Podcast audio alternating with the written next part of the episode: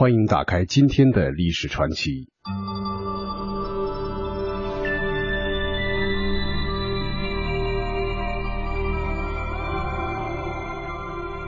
尽管从戈壁和雅丹地貌中难以辨认楼兰城昔日的面目，但科学家从大量资料和考察中发现，作为丝绸之路上的重镇，废弃了一千五百年的楼兰城曾经辉煌一时，留下的大量做工精细的木制品和古钱币提醒人们，楼兰城中不乏富甲一方的人家。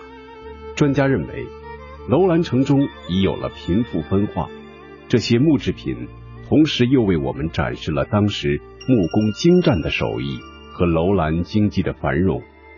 留存下来的还有几十间民宅，并集中在城西组成了居住区，而在城东又分别有行政和军事区，城市功能齐全而布局分明，城市规划和发展意识。显而易见。然而，昔日这样一个繁华的城市，是为何突然从历史的舞台上消失了呢？究竟是什么让世代生活在大漠边缘的楼兰人放弃楼兰城，背井离乡呢？本期历史传奇为您讲述楼兰传奇。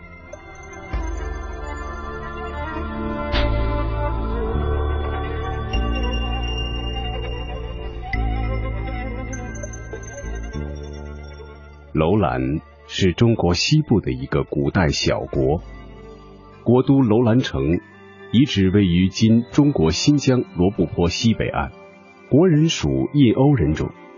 汉武帝初通西域，使者往来都经过楼兰。楼兰屡次替匈奴当耳目，并攻讦西汉使者。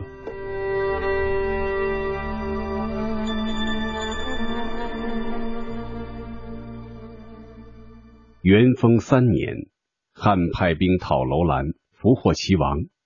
楼兰既降汉，又遭匈奴的攻击，于是分遣世子向两面称臣。后匈奴世子安归立为楼兰王，随亲匈奴。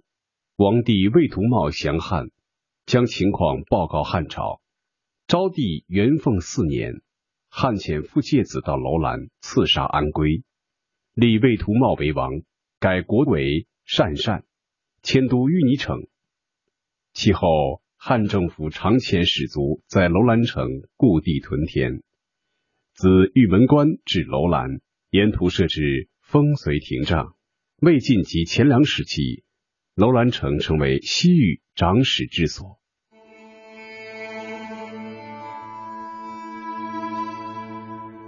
距今约一千六百年前。楼兰国消失，只留下一处古城遗迹。楼兰古城位于东经八十九度二十二分二十秒，北纬四十度二十九分五十五秒，地处新疆巴音郭楞蒙古自治州若羌县北境，罗布泊的西北角，孔雀河道南岸的七公里处。楼兰国的远古历史至今尚不清楚。楼兰名称最早见于《史记》，大约在公元前三世纪时，楼兰人建立了国家。当时楼兰受越氏统治。公元前一百七十七年至公元前一百七十六年，匈奴打败了越氏，楼兰又为匈奴所辖。据《史记·大宛列传》和《汉书·西域传》记载，早在二世纪以前。楼兰就是西域一个著名的城郭之国，它东通敦煌，西北到燕茂、卫离，西南到若羌、且末。古代丝绸之路的南北两道从楼兰分道。中国魏晋及前凉时期西域长史治所位于新疆罗布泊西北，因遗址中出土的汉文文书上用楼兰去卢文对音为。库罗莱纳称呼该城而得名。二十世纪初，英国人斯坦因等曾多次来此盗掘。五十年代后，中国学者进行了调查和发掘。楼兰属西域三十六国之一，与敦煌临接，公元前后与汉朝关系密切。古代楼兰的记载以《汉书·西域传》、法显还有玄奘的记录为基础。玄奘在其旅行末尾做了极其简单的记述：从此东北行千余里，至那富波固国，及楼兰地也。汉时的楼兰国有时成为匈奴的耳目，有时归附于汉，玩弄着两面派的政策。介于汉和匈奴两大势力之间，巧妙地维持着其政治生命。由于楼兰地处汉与西域诸国交通要冲，汉不能越过这一地区打匈奴，匈奴不假借楼兰的力量，也不能威胁汉王朝。汉和匈奴对楼兰都尽力实行怀柔政策。汉武帝派博望侯张骞出使大月氏，缔结攻守同盟失败。此后派遣大军讨伐远方的大宛国，又多次派遣使者出使西域诸国。这些使者通过楼兰的时候，楼兰由于不堪沉重的负担，以致杀戮使者。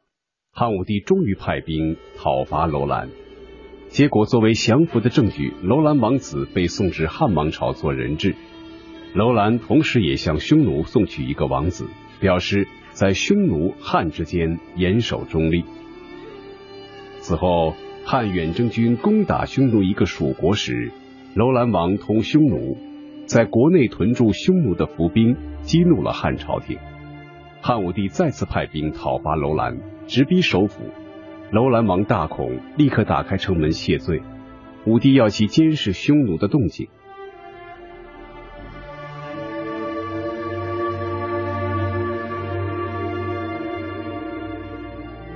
公元前九十二年，楼兰王死去，招在汉朝做人质的王子回去继位。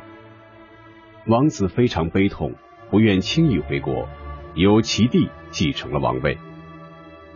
新王时间不长死去，匈奴趁这个机会，以昔日在自己国家做人质的前国王的长子继承了王位。汉武帝听到这个消息后，大吃一惊。迅速派使者前往劝诱新立国王至汉朝廷，欲扣做人质，未能成功。此后二三年间，汉与匈奴没有发生重大事件，表面上非常安定。楼兰国境接近玉门关，汉使者经常通过这个关门前往西域诸国，要经过楼兰境内名为白龙堆的沙漠，沙漠中经常有风。将流沙卷入空中，形状如龙，迷失行人。汉朝不断命令楼兰王国提供向导和饮用水，因汉使屡次虐待向导，楼兰拒绝服从其命令，两者之间关系恶化。汉武帝最终派刺客暗杀了新国王，为在汉朝廷做人质的王子分配一位美姬送回楼兰继承王位。但是国王战战兢兢，害怕遭遇暗杀。汉武帝在保护国王的名义下，派部队驻屯楼兰境内，从而为讨伐匈奴和西域诸国获得了主动权。此后，汉王朝势力衰弱，楼兰再次背叛。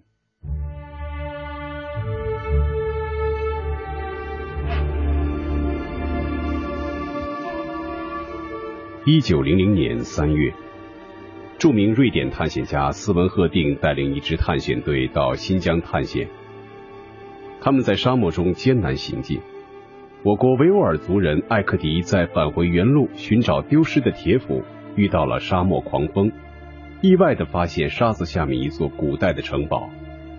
他把这发现告诉了斯文赫定。第二年，斯文赫定抵达这神秘城堡，发掘了不少文物。经研究后断定。这座古城就是消失多时的古楼兰城。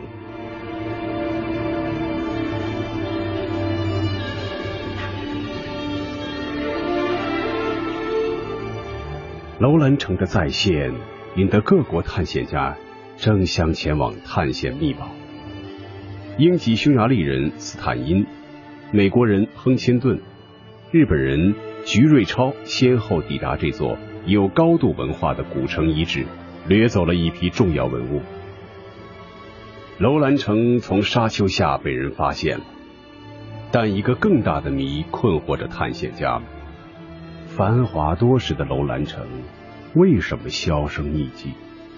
绿洲变成沙漠戈壁，沙尽成埋呢？一八七八年，俄国探险家布尔热瓦尔斯基考察了罗布泊，发现中国地图上标出的罗布泊的位置是错误，它不是在库鲁克塔格山南麓，而是在阿尔金山山麓。当年普尔热瓦尔斯基曾洗过澡的罗布泊，湖水涟漪，野鸟成群。而今却成了一片荒漠盐泽，也就是说，罗布泊是一个移动性的湖泊，它实际的位置在地图位置以南二度纬度的地方。一九七九年和一九八零年，新疆科学工作者对它进行了几次详细考察，终于揭开了这个被风沙淹没一千六百多年的沙中庞贝之谜，使人看到了它本来的面目。楼兰古城确切的地理位置在东经八十九度五十五分二十二秒，北纬四十度二十九分五十五秒。它占地面积为十万八千多平方米。城东城西残留的城墙高约四米，宽约八米，城墙用黄土夯筑。居民区院墙是将芦苇扎成树，或把柳条编织起来，抹上的粘土。全都是木造房屋，胡杨木的柱子，房屋的门窗仍清晰可辨。城中心有唯一的土建筑，墙厚一点一米，残高两米，坐北朝南，此为古楼兰统治者的住所。城东的土丘原是居民们拜佛的佛塔。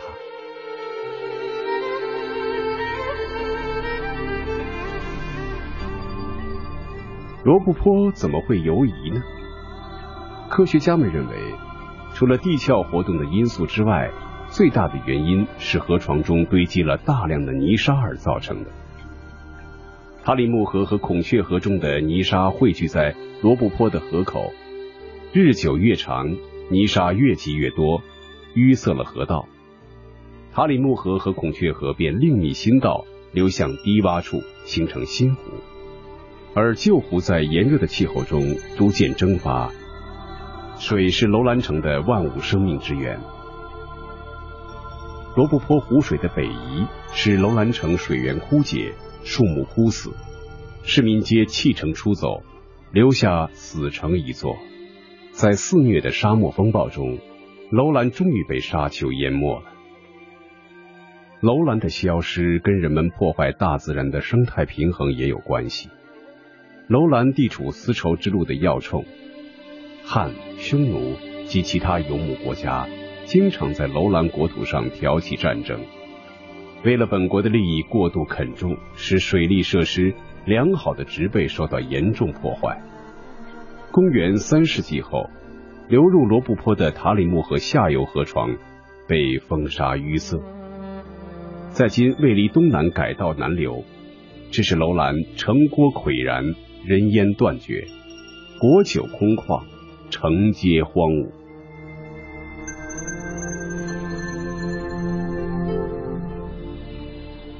罗布泊曾经是我国西北干旱地区最大的湖泊，湖面达一万两千平方公里，上个世纪初仍达到五百平方公里。当年楼兰人在罗布泊边铸造了十多万平方米的楼兰古城。但是到了一九七二年，却最终干涸。是什么原因导致了曾经水丰鱼肥的罗布泊变成茫茫沙漠？又是什么原因导致了当年丝绸之路的要冲楼兰古城变成了人迹罕至的沙漠戈壁？这一直是一个科学之谜。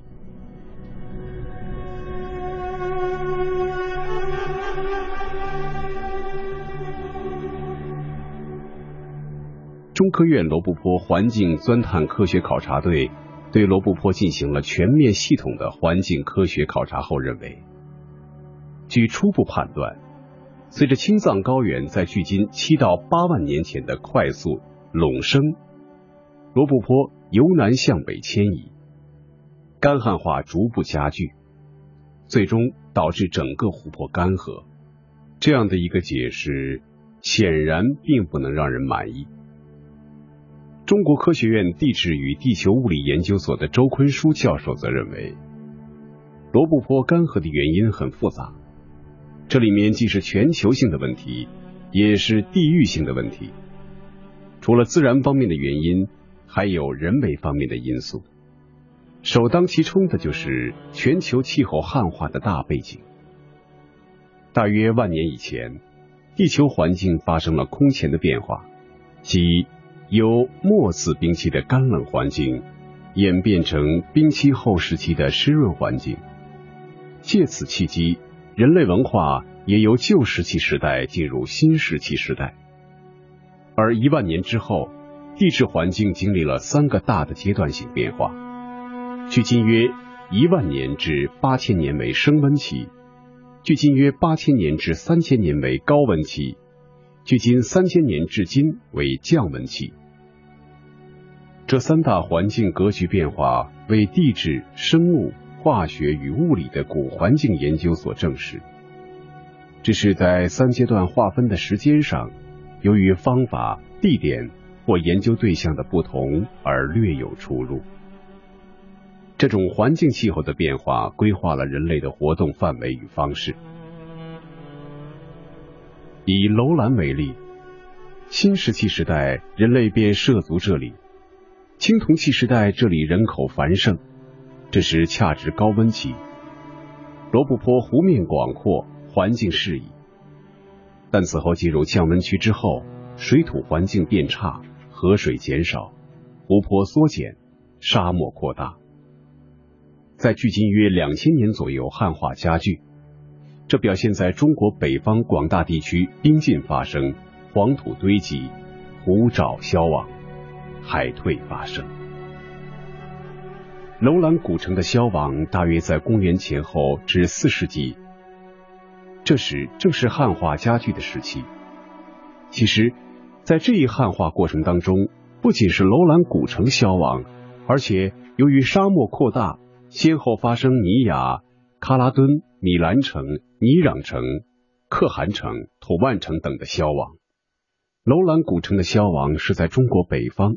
甚至是世界气候出现汉化的大背景下发生的，它不是一个孤立的空间，只是由于楼兰处在干旱内陆，这里人文与自然环境的变化更显著罢了。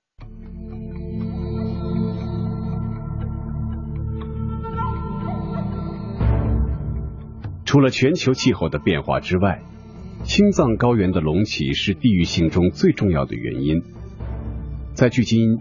七到八万年前，青藏高原快速隆升，这种隆起对中国西北部的气候具有决定性的作用。由于罗布泊所处的地理位置位于东亚西北内陆，每年太平洋和印度洋的暖湿气流几乎都很少到达这里。当全球气候发生变化时，整个东亚西部都开始出现了干旱和沙漠化。戈壁化的趋势，在这期间，罗布泊开始从南向北推移。在距今七万年左右的时候，湖面急剧下降到最后接近湖底。因湖底地形的高低不平，原先巨大统一的古罗布泊分解成现在的台特玛湖、喀拉和顺湖，还有北面较大的罗布泊。在地域性因素中，还有一点必须值得注意。据说，从近来的遥感资料判断，孔雀河上游曾发生了一次大的滑坡事件。这次滑坡整个堵塞了孔雀河的河流通道，致使罗布泊的来水被断。现在的问题是还不知道这次滑坡的具体时间，它是否发生在罗布泊干涸之前，还有待于研究。另一方面，人类活动对罗布泊干涸的影响，在晚近期可以说是越来越大。水源和树木是荒原上绿洲能够存活的关键。楼兰古城正建立在当时水系发达的孔雀河下游三角洲。这里曾有长势繁茂的胡杨树，供其取材建设。当年楼兰人在罗布泊边铸造了十多万平方米的楼兰古城。他们砍伐掉许多树木和芦苇，这无疑会对环境产生副作用。在这期间，人类活动的加剧以及水系的变化和战争的破坏，使原本脆弱的生态环境进一步恶化。五号小河墓地上密植的南根树桩说明，楼兰人当时已感到部落生存危机，只好祈求生殖崇拜来保佑其子孙繁衍下去。但他们大量砍伐本已稀少的树木，使当地已经恶化的环境雪上加霜。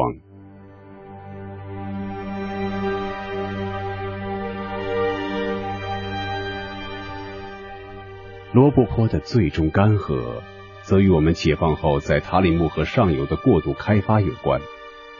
当年我们在塔里木河上游大量引水之后，致使塔里木河河水入不敷出，下游出现断流。这一点从近年来的黄河断流就可以得到印证。罗布泊也由于没有来水补给，便开始迅速萎缩，终至最后消亡。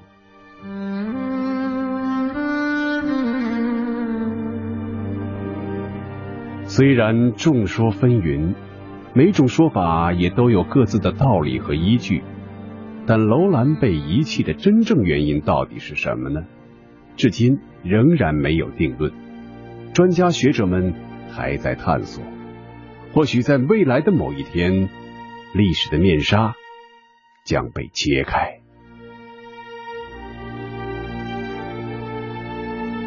今天的历史传奇就到这里，感谢您的收听。